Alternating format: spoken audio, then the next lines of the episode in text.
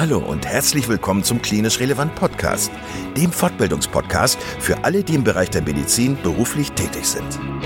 Wir begrüßen dich ganz herzlich zu dieser Folge und freuen uns sehr, dass du heute eingeschaltet hast. Und nochmal ganz kurz, falls du Klinisch Relevant als Fortbildungsplattform noch nicht kennen solltest, laden wir dich ganz herzlich ein, weiterhin unsere Podcasts zu hören, beziehungsweise dich auf www.klinisch-relevant.de einmal umzuschauen. Wir bieten dir zweimal in der Woche neue Fortbildungsinhalte völlig kostenlos an. Und das Besondere an uns ist, dass wir selbst alle Teil der sogenannten Zielgruppe sind. Da wir also alle selber in medizinischen Fachberufen tätig sind, haben wir unsere Beiträge natürlich pharmafrei und völlig unabhängig für dich aufbereitet. Du kannst uns überall da anhören, wo es Podcasts gibt. Und natürlich auch auf unserer Internetseite unter www.klinisch-relevant.de. Hier findest du nicht nur tiefergehende Informationen zu unserem Projekt, sondern auch den Zugang zu unserer Online-Fortbildungsakademie, auf der du weitergehende Audio- und Videofortbildungen buchen kannst. Und bevor wir in den heutigen Beitrag einsteigen, noch der allgemeine Hinweis, dass das Ganze ausdrücklich nicht nur an Ärzte gerichtet ist, sondern an alle, die im Bereich Physiotherapie, Pflegeberufe, Ergotherapie und Logopädie zu tun haben.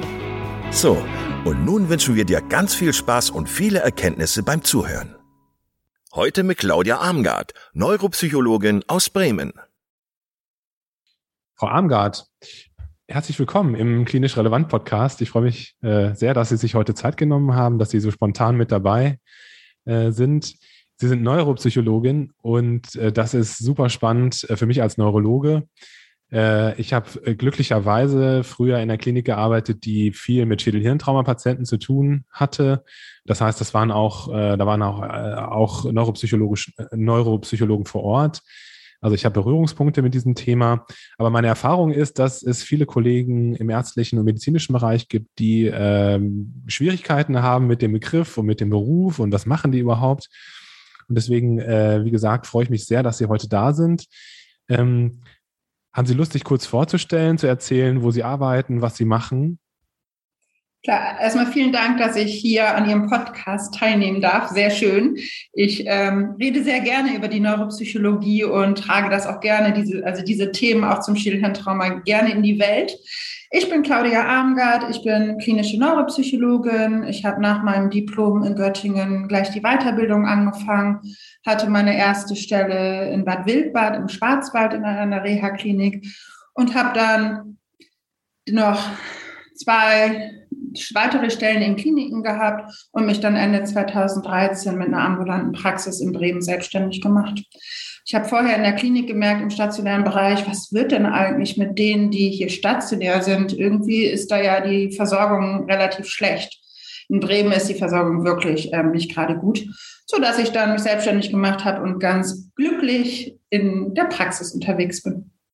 Super. Das ähm, führt mich zur nächsten Frage, nämlich wie wird man Neuropsychologin? Also welche Ausbildung muss man durchlaufen, um das machen zu dürfen?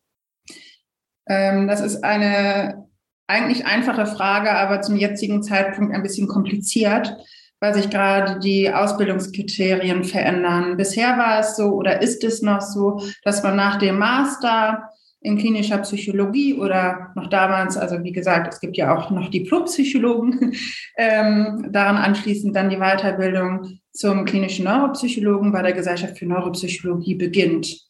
Die dauert drei bis fünf Jahre im Schnitt. Und ähm, das Problem, was heißt Problem? Die Neuropsychologen ähm, haben es geschafft, als Fachrichtung anerkannt zu werden. Und es wird jetzt den ähm, Fachpsychotherapeuten geben durch die neue Approbationsordnung. Sprich, dass man den Master abschließt als Psychotherapeut, also mit Approbation und dann wählen kann zwischen Kinder und Jugendliche Erwachsene oder Neuropsychologie und dann den entsprechenden Fachtherapeuten macht, Fachpsychotherapeuten macht und demnach dann nochmal angelehnt auch an die Ärzte oder an die Weiterbildung oder Ausbildung der Ärzte fünf Jahre diesen Fachpsychotherapeuten macht und dann im Bereich der Neuropsychologie. Das umfasst zwei Jahre stationär, zwei Jahre ambulant und ein Jahr ist, soweit ich weiß, frei wählbar. Das ist alles neu und aufregend für uns alle und ja, wir werden sehen. Genau, ja. Das ist ja in vielen medizinischen Bereichen so, dass sich da Veränderungen ergeben. Ähm, dieser Begriff Neuropsychologie, können wir den mal so ein bisschen auseinanderdröseln? Ich habe das Gefühl, dass der bei vielen Menschen ähm, Verwirrung beziehungsweise ja falsche Assoziationen auch macht. Was beinhaltet dieses Fach, diese, diese medizinische Spezif Spezifizierung? Was beinhaltet die Neuropsychologie? Ja, wenn wir den Begriff auseinandernehmen, sind wir ja schon bei Neuro und Psychologie. Also einfach die Neuropsychologie, ich erkläre einfach mal, was wir machen. Ja, gerne. Wir ähm, beginnen ähm, sehr häufig, wenn uns keine ähm, Diagnostikdaten vorliegen, mit einer ausführlichen neuropsychologischen Diagnostik. Sprich, wenn man einen Schlaganfall erlitten hat, ein Schädelhirntrauma, an MS leidet, Parkinson, eine Hirnblutung hatte, ähm, alles, wo das Gehirn in Mitleidenschaft gezogen werden kann, also verletzt wird. Ähm, äh, dadurch entstehen ja neuropsychologische Einschränkungen und die gucken wir uns genau mit unterschiedlichen Testverfahren an. Sprich, wir testen die Aufmerksamkeit, die Konzentration, die visuelle Wahrnehmung, haben Testverfahren zur Überprüfung des Sehens, des Gedächtnisses, der sogenannten Exekutivfunktion.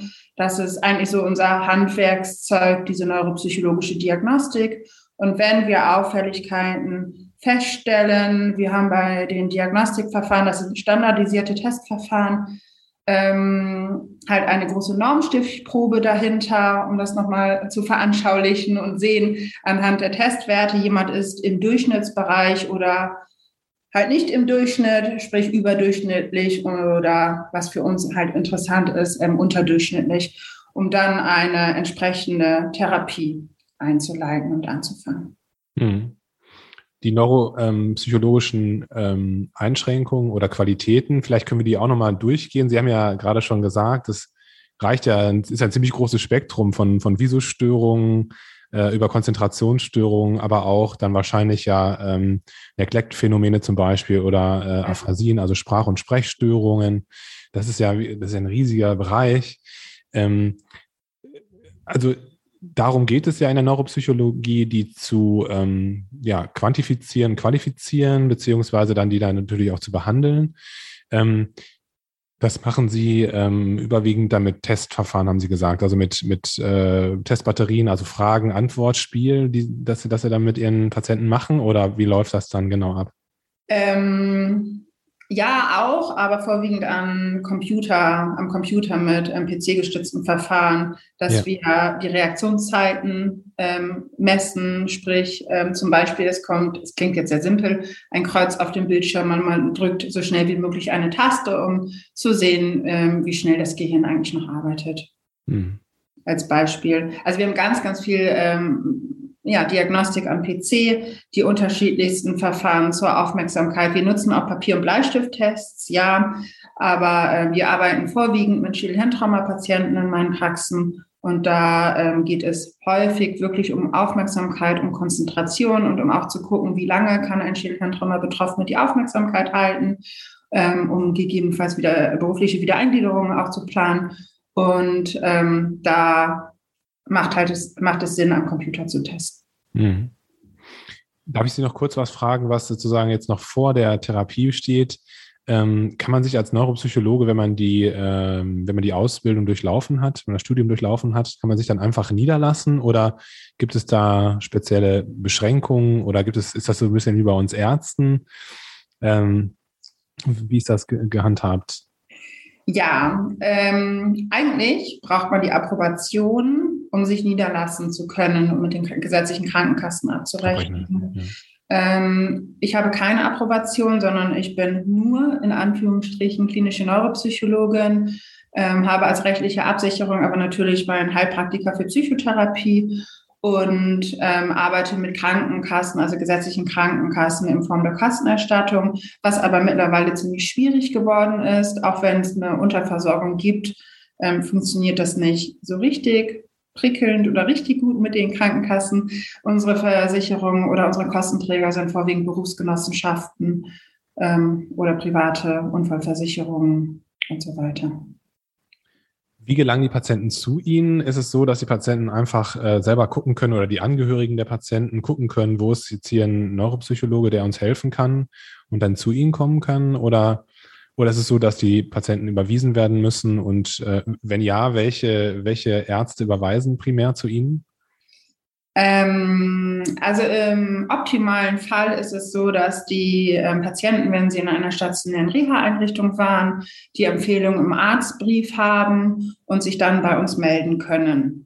Und wir, ähm, wenn wir jetzt auf der Seite der gesetzlichen Krankenkasse bleiben, beantragen dann die Therapie oder eine, wenn noch nicht ähm, vorliegende ausführliche Diagnostik. Ähm, wenn Sie nicht in der Reha-Klinik waren, ist es immer sehr gut, wenn ein Neurologe eine Überweisung ausstellt zur neuropsychologischen Diagnostik oder zur neuropsychologischen Therapie äh, oder so eine sogenannte Notwendigkeitsbescheinigung ausstellt, wo eine Diagnose drinsteht und halt die Notwendigkeit der Therapie oder der Diagnostik bestätigt wird. Ähm, genau, und bei den äh, Berufsgenossenschaften, wir haben einen ganz guten Stand in Bremen, Oldenburg, in Norddeutschland. Wir äh, bekommen Aufträge von den Berufsgenossenschaften oder direkte Weitervermittlung von den BG-Kliniken rundherum. Hm, ich finde es ein bisschen schwierig, da wenn die Patienten nach Hause entlassen werden und dann eine ganze Liste haben äh, mit Therapeuten, was sie weitermachen sollen. In der Regel bekommen die das gar nicht alleine hin und sind damit überfordert, dass so viele Patienten ähm, auch einfach zu Hause versauern, sich nicht melden und ähm, in der Regel haben wir Neuropsychologen und ja auch Psychotherapeuten Sprechzeiten. Es ist ziemlich schwierig für Hirngeschädigte genau um Donnerstag um 9 Uhr als Beispiel dann den Hörer in die Hand zu nehmen und nach dem Therapieplatz zu fragen. Demnach ist es immer für uns ganz schön und natürlich auch für die Patienten, wenn sie jemanden an ihrer Seite haben, sowas wie ein Reha-Management, ein Berufsbegleiter, wie auch immer, der dann den Kontakt zu uns aufnimmt. Alles klar. Ähm, und dann ist natürlich auch immer von Vorteil, wenn man Kontakt hat mit den Ärzten, die vorher behandelt haben und äh, da aus erster Hand auch Informationen zum Krankheitsbild und Schädigungsbild bekommt. Genau, ähm, das ist das, wichtig. Ja. Das ist wahrscheinlich aber auch nicht immer so, oder? Also, dass das dann so gut funktioniert. Ähm, wir haben einen, einen na, vielleicht ein bis zwei Neurologen hier, mit denen funktioniert es ziemlich gut. Ähm, aber es ist auch ein kurzer Anruf hier. Ich habe jemanden nach Schädelhirntrauma und ähm, häufig liegen auch MRT-Bilder vor, weil für uns ist wirklich wichtig, dass wir wissen, wo die Hirnblutung oder die Hirnschädigung war. Ähm, schwierig ist es mit ähm, Ärzten, ich muss mich vorsichtig ausdrücken, ähm, Ärzten, die keine Neurologen sind, zum Beispiel Unfallchirurgen, die den Patienten sehen und die meisten Schädelhirntrauma-Patienten, die wir nun mal ähm, am meisten haben, sieht man ihre Hirnschädigung gar nicht an. Die sehen ja ganz normal aus. Und bis mhm. da vielleicht jemand drauf kommt, dass eventuell eine Hirnschädigung vorliegen könnte, dauert das leider manchmal ein bisschen. Ja. Wie muss ich, wie muss ich mir das vorstellen, so eine Dauer der, ähm, der Diagnostik, also bis Sie ein vernünftiges, vollständiges Bild von dem Patienten und seinen Defiziten haben? Wie lange dauert das so? Reicht da so eine Session ähm, für die Diagnostik oder? Ähm, es kommt darauf an, wie lange diese eine Session geplant wird. Wir versuchen immer ziemlich lange zu testen, weil uns der Zeitpunkt interessiert, wann jemand nicht mehr kann, wann die Konzentration und Aufmerksamkeit nachlässt. Und das kann schon drei bis vier Stunden dauern, was sehr, sehr anstrengend für die Patienten ist, für uns Therapeuten auch. Ähm, aber wir versuchen in dieser Zeit ein rundes Bild zu bekommen. Natürlich quälen wir unsere Patienten dann nicht, bis sie uns umkippen, sondern ähm, in der Regel sehen wir es den Patienten an und ähm, wenn die Patienten nach zwei Stunden nicht mehr können, dann laden wir sie halt nochmal ein. Ne? Mhm. Aber uns ist es wichtig im ambulanten Bereich relativ lange zu testen, nicht in wie in der Klinik mal 20, 50 Minuten. Wir brauchen dann ein runderes Bild. Ja. Frau Amgard, könnten Sie ein paar anschauliche Beispiele geben dafür, was Sie mit den Patienten machen? Also, und vielleicht können Sie auch nochmal sagen, was so ein bisschen als Idee dahinter steckt. Also, ähm, also pathophysiologisch, was, was, was Sie damit erreichen wollen mit den Behandlungsmethoden. Also, Sie können ja gerne bei den Schädel-Hirn-Traumapatienten bleiben ähm, wenn Sie da viele von behandeln. Was genau stellen Sie mit denen an?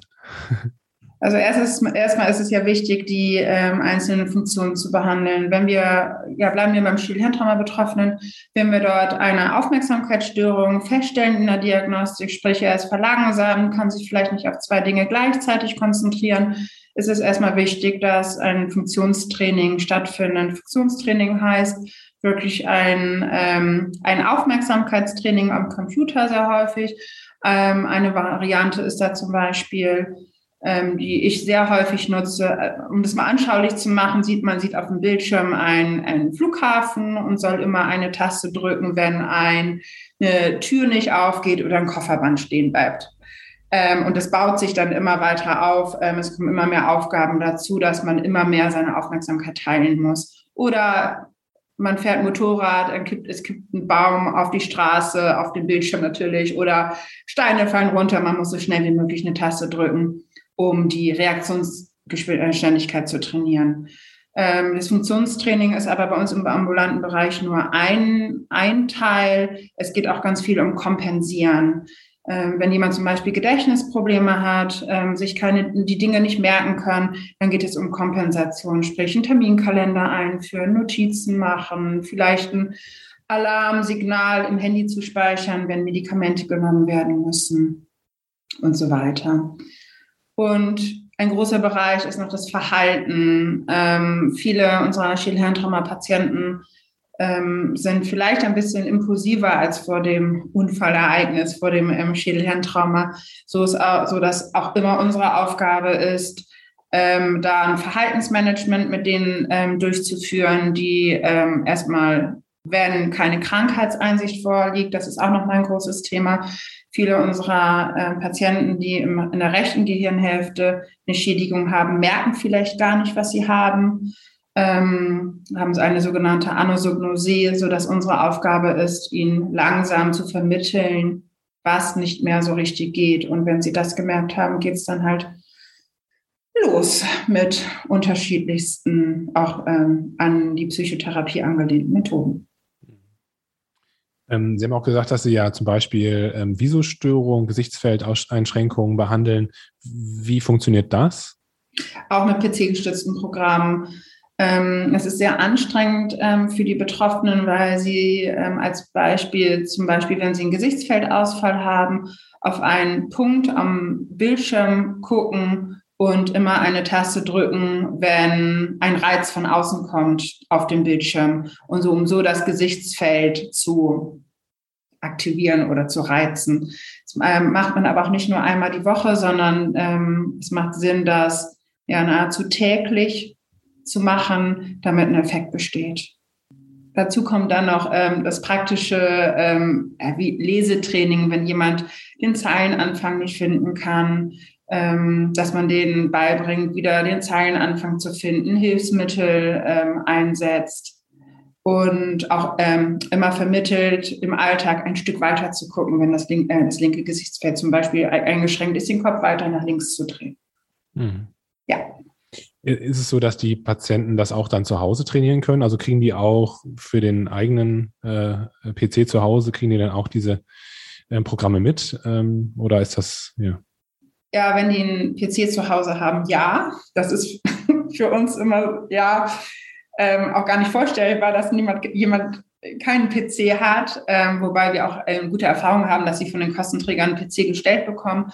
Sinn macht es wirklich bei meiner Neuropsychologie, gerade wenn es um die Aufmerksamkeit oder das Sehen geht, mindestens viermal die Woche zu trainieren. Und da gibt es Programme, die wir den Patienten natürlich ähm, bestellen, ähm, auf dem PC installieren und die wir dann praktisch online ähm, steuern können, den Aufgaben einstellen, wir von unserem, unserer Praxis aus sehen können, ob sie die Aufgaben machen, wie sie sie machen, um dann in der nächsten Therapiestunde auch die Ergebnisse zu besprechen. Mhm. Und Papier- und Bleistiftaufgaben gerne immer aus, ja, als Hausaufgabe. Mhm. Ich kann mir vorstellen, äh, es gibt ja sicherlich einen Anteil der Patienten, die immer besser werden ähm, bis zu einem bestimmten Punkt. Aber ich kann mir vorstellen, dass Sie ja auch Patienten haben werden, die ähm, ja irgendwann keine Besserungstendenz mehr zeigen, beziehungsweise vielleicht von vornherein einfach schlechte Besserungstendenzen ähm, haben.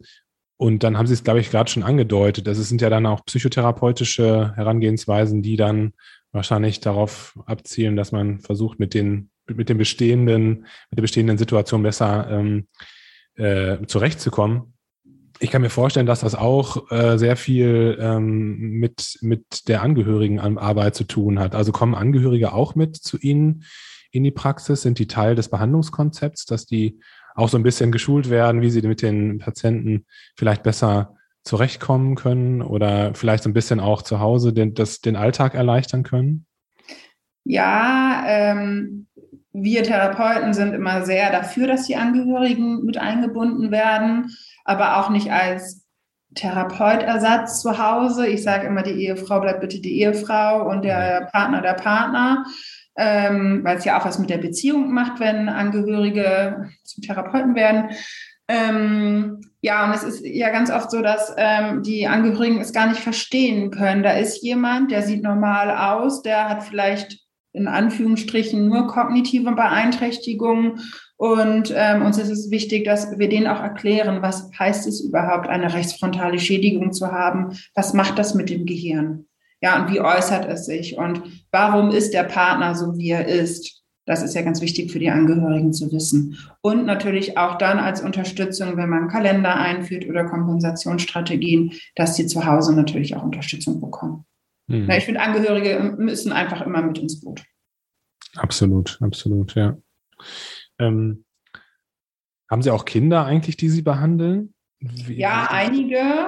Ähm, nicht viele, aber immer wieder ja. Genau, ja. wo es aber auch darum häufig um die Fragestellung geht, ähm, die Wiedereingliederung in die Schule zu begleiten, auch mit der, mit der Lehrerin gegebenenfalls oder dem Lehrer zu sprechen und um Nachteilsausgleiche auszustellen. Ja. Wie ist so Ihr, also als Neuropsychologin, Ihr Standing, sage ich mal, in, in der medizinischen Welt? Wie ist so das Gefühl, haben Sie das Gefühl, dass die meisten Leute wissen, was sie tun, also äh, und kenn, ihren Beruf kennen, oder ist es immer noch auch so, dass sie vielleicht so ein bisschen auf äh, Missverständnisse und äh, ja, vielleicht auch so ein bisschen ähm, falsche Vorstellungen treffen? Also inzwischen nicht mehr. Als ich ähm, 2013, 2014 mit der Praxis anfing, hatte ich schon das Gefühl, dass ich ganz schön kämpfen musste ähm, Neuropsychologie, was ist das denn? kam immer wieder die Frage. Das ist aber alles inzwischen gar kein Problem mehr. Ich finde es eher schwierig, dass die ähm, viele Ärzte oder auch Kostenträger nicht verstehen, dass eine Behandlung lange dauert. Also es ist mal nicht mit 20 Therapieeinheiten getan. Manchmal braucht man auch 80 oder noch länger.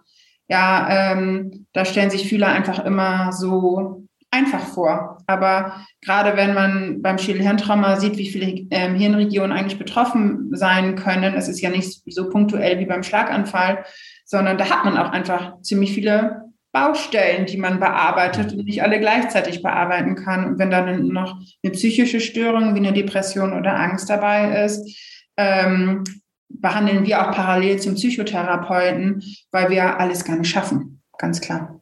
Ja. Genau, das wollte ich Sie eigentlich auch nochmal gefragt haben. Also, wie lange ist es eigentlich so, dass die Patienten zu Ihnen kommen? Aber Sie haben es gerade schon angedeutet. Also, das ist sicherlich auch sehr individuell, richtig?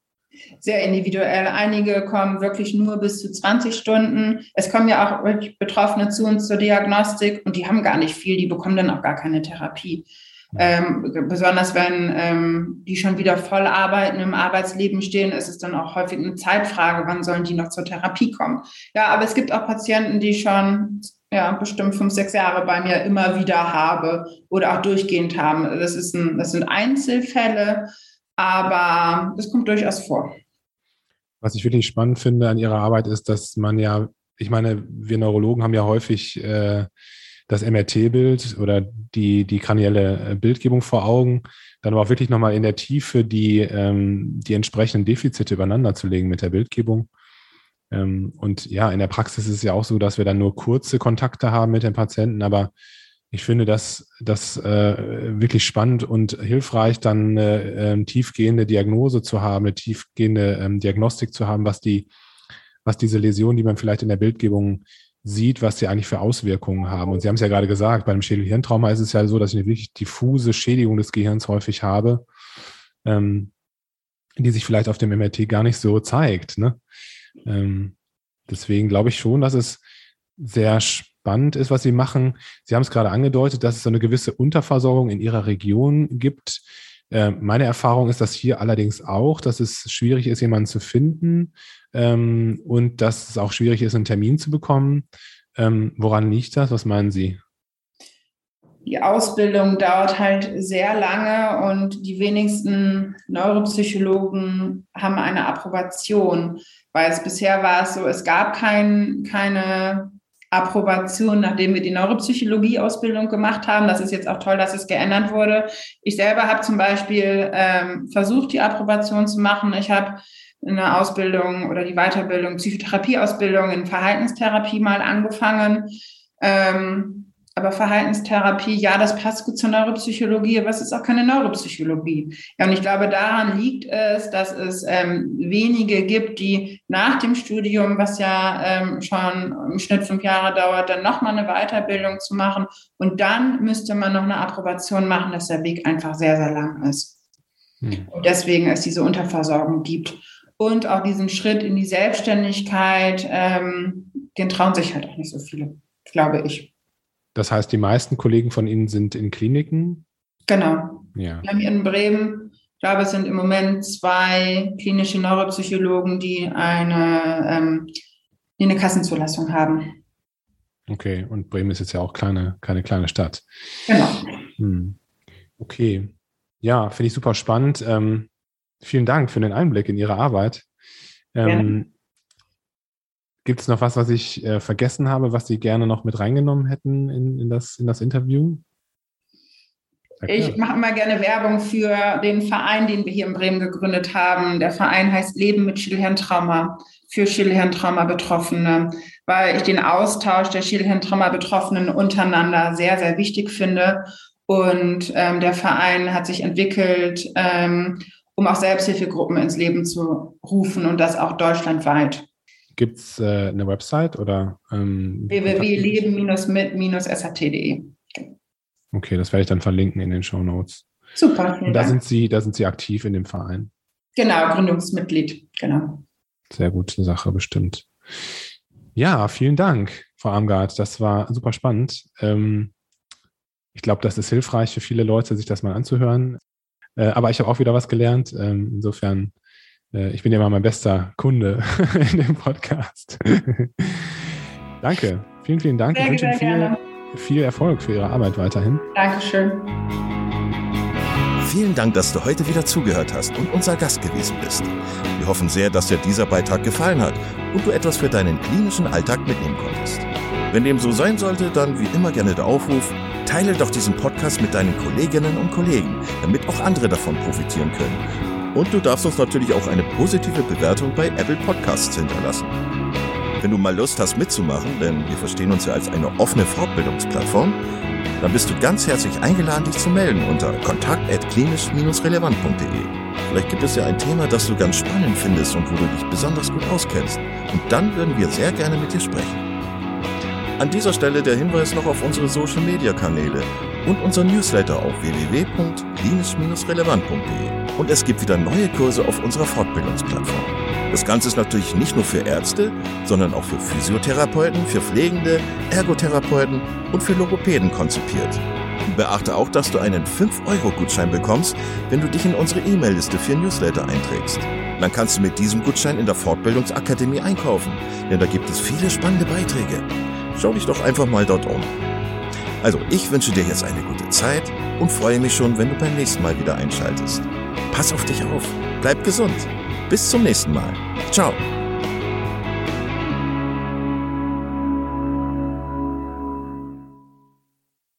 Am 1. Dezember von 19 bis 20 Uhr gibt es die Fortbildung Medical English Conversation Club. Wollen Sie Ihr medizinisches Englisch regelmäßig üben? In unserem Medical English Conversation Club treffen Sie sich mit anderen Interessierten online. Die Teilnahme ist auch ohne lange Voranmeldung möglich, so dass Sie auch spontan zum Englisch-Stammtisch gehen können. Sie werden davon profitieren, Ihre Patienten und Patientinnen auch. Der Kurs wird durchgeführt von Laura Reynolds und Dr. Med Christian Herzmann. Die Kosten betragen 20 Euro. Eine weitere Live-Online-Fortbildung gibt es zum Thema Neurogene Dysphagien mit Sascha Inderwisch. Das Seminar richtet sich an Therapierende, die bereits über grundlegendes Wissen und Erfahrungen in der Behandlung neurogener Dysphagien verfügen, Inhalte auffrischen und wiederholen wollen. Die Fortbildung findet am 4. Dezember von 9 bis 14 Uhr statt. Die Kosten betragen 70 Euro. Und nun noch eine Online-Schulung mit dem Titel Ganzheitliche Handtherapie. Modul 1. Wunderhand. In dieser Online-Schulung geht es um das Thema Hand. Hier bekommst du die Grundkenntnisse über die Anatomie der Hand vermittelt. Wir gehen auf die Gelenke und die wichtigsten Muskeln der Hand ein und welche Funktionen die Hand im Alltag erfüllen muss. Die Referentin ist Lina Bücker, Ergotherapeutin. Der Termin Freitag, den 26. November um 17 Uhr.